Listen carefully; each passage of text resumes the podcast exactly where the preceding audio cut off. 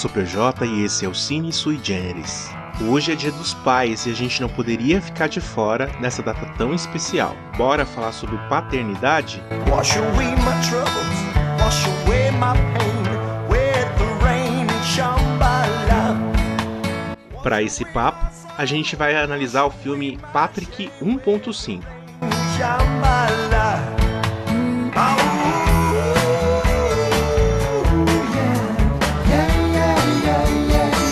poderia fazer aqui uma longa introdução da importância de um pai ou do compromisso de assumir uma paternidade, mas falar sobre isso é meio como correr atrás do próprio rabo. Quem valoriza o compromisso de ser pai não precisa dessa introdução, vamos combinar, né? Do mesmo modo, quem acha que ser pai é ser um provedor financeiro ou seguir um compromisso social por conta de um descuido, tudo entre aspas, tá, gente? Não tá preparado para qualquer introdução que eu possa fazer aqui. E é justamente essa diferença entre ser pai e ser pai que esse filme sueco de 2008 traz de forma impecável.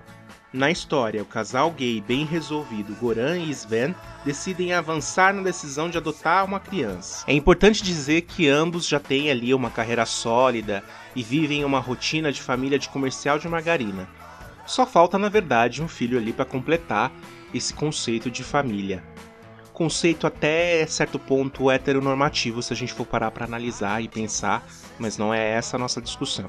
Até que um dia, os dois são acionados pelo Serviço Social Sueco porque surgiu a oportunidade de adotarem Patrick, de 1,5 anos. Os dois ficam extasiados porque, enfim, a família será completa.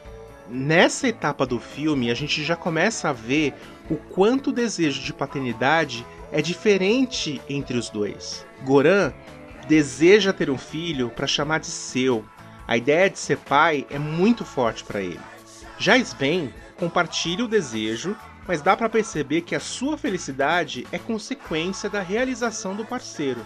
Então, se você é atento aqui nessa parte do filme, você já começa a enxergar os problemas dessa história de amor. Quantos pais de fato têm o desejo de ser pai? Pode parecer uma bobagem isso que estou falando, mas isso faz toda a diferença nesse conceito de paternidade que a gente está debatendo hoje aqui no Dia dos Pais. Essa diferença entre ser pai e ser pai fica evidente quando, numa bela tarde, enquanto eles se preparam para ir buscar o filho, a campanha toca e Patrick, de 15 anos, se apresenta como o filho adotado do casal. Num primeiro momento, os dois acreditam que aconteceu uma confusão do serviço social sueco devido às crianças serem homônimas, ou seja, o Patrick de 15 anos e o Patrick de 1.5 anos. Mas eles acabam descobrindo, como você já deve ter suspeitado, que havia uma falha de digitação na ficha de Patrick. E aquele Patrick de um ano e meio, 1.5, na verdade era o Patrick de 15 anos. Os problemas não param por aí. Patrick demonstra um comportamento homofóbico perante o casal, além de ter uma ficha extensa de delitos juvenis. Isso preocupa Goran e Sven, mas ao contrário do marido, Sven começa uma relação de atrito com o garoto, acusando ele de ser um delinquente juvenil, até por conta também desse comportamento homofóbico do rapaz que é uma projeção de grande parte dos adolescentes e a justiça determina que os três vão ter que viver juntos até que essa adoção possa ser desfeita. Os conflitos entre Patrick e Sven, que lembre-se, não tinham o mesmo desejo de Goran de ser pai, acabam ficando insustentáveis e Goran acaba tomando o partido do garoto. Porque apesar dele ser um jovem cheio de delitos e com essa fala homofóbica viciada reproduzida por muitos adolescentes por aí, Goran leva em consideração a história de vida do garoto. Ele viu a mãe morrer por conta das drogas e desde pequeno fica pulando de lar em lar, e isso acabou influenciando a forma como ele se comporta na sociedade. Isso acaba gerando um atrito entre o casal. E farto das brigas de Sven e Patrick, Goran acaba pedindo para que seu companheiro procure outro lugar para ficar até que a situação entre no controle. Essa relação atritada entre pais e filhos ela não é uma particularidade dessa história.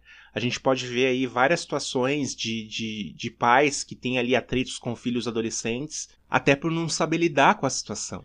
E mais uma vez a disparidade entre o ser pai e o ser pai fica evidenciada no filme. Ao contrário de Goran, que tem ali todo uma, um tato para lidar com o rapaz, principalmente nos momentos em que é um pouco mais uh, áspero, Sven já explode a qualquer momento. E isso acaba criando um clima horrível dentro da casa do casal.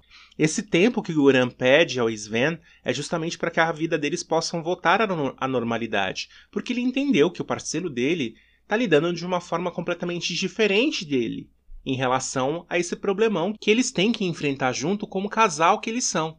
Olha que lição bacana que o filme traz pra gente. Com a ausência de Sven e sozinho com Patrick, Goran vai descobrindo e cultivando o lado bom do rapaz, que passa a ter afeição por ele. Por mais que Patrick, de 15 anos, não seja o Patrick de 1.5 anos, não se cogitou aí essa possibilidade de relacionamento afetivo com Patrick. Apesar de, nas suas falas homofóbicas, o rapaz jogar isso na cara deles, né? Achar que, na verdade, eles adotaram um garotão para satisfazerem ali seus desejos sexuais. O que não tem nada a ver, a gente vê isso claramente demonstrado no filme. Vendo esse lado especial do Goran, o próprio Patrick vai vendo quem é o Goran de verdade. E se empenha num plano para que ele reate com o marido. Esse plano de reatar o relacionamento do casal, ele vai por algo abaixo quando Sven assume para Goran que já está em outra, ou seja, a fila andou. Aqui a gente vê mais uma vez esse comportamento do pai com reticências, não com exclamação.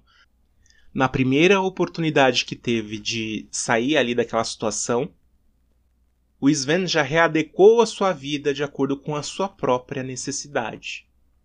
E chega a dizer para o Goran que, na verdade, no fundo, é, esse desejo de ser pai nunca foi um desejo dele de verdade. E esse é o momento em que ele está sendo bem honesto ali com o parceiro, porque desde o princípio do filme a gente já imaginava que o Sven teria essa tendência a não se adequar ali à, à educação de uma criança. O Goran ele cumpre o seu papel enquanto ele está responsável pelo Patrick. Diferente do Sven que na primeira oportunidade tirou de vez o corpo fora. E Patrick e Goran vão se afeiçoando cada dia mais. A gratidão do garoto em ter um lar faz com que ele amoleça esse seu lado homofóbico e comece a ver as coisas de um outro ponto de vista. O serviço social sueco consegue uma nova família que tem interesse em adotar Patrick com 15 anos de idade. E todo esse laço que o Goran e o Patrick criaram acaba tendo que ser rompido aos poucos.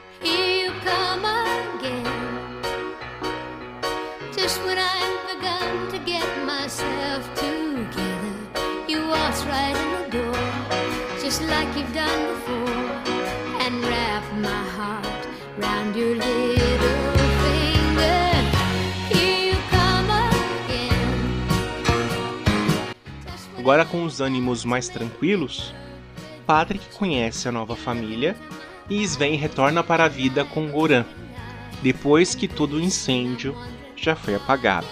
Por mais aí que Patrick tenha essa nova oportunidade com uma, junto a uma nova família, ele se sente afeiçoado pelo casal que o adotou. E Sven, dando um salto mortal assim na sua personalidade irritadiça, que isso é uma coisa que meio que não convence tanto no filme, acaba aceitando o Patrick de 15 anos como filho. E o final você já sabe, né? Como toda a história, um final feliz para os três.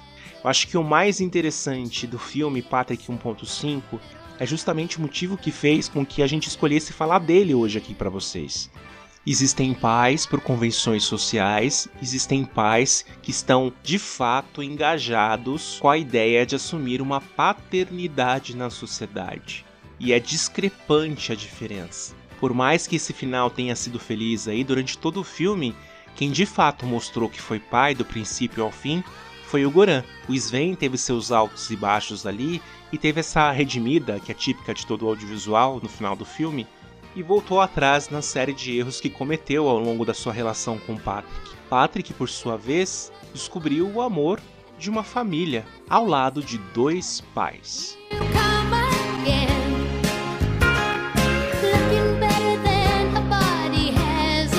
E esse foi o Cine Sui Generis especial de Dia dos Pais. Eu queria deixar aqui o meu abraço para você que assume a sua paternidade todos os dias. Lembrando que você me encontra nas redes sociais como pjmorais e se você quiser mandar um e-mail pra gente é só entrar em contato através do suigenericine.gmail.com Na semana que vem a gente volta, um grande beijo, tchau!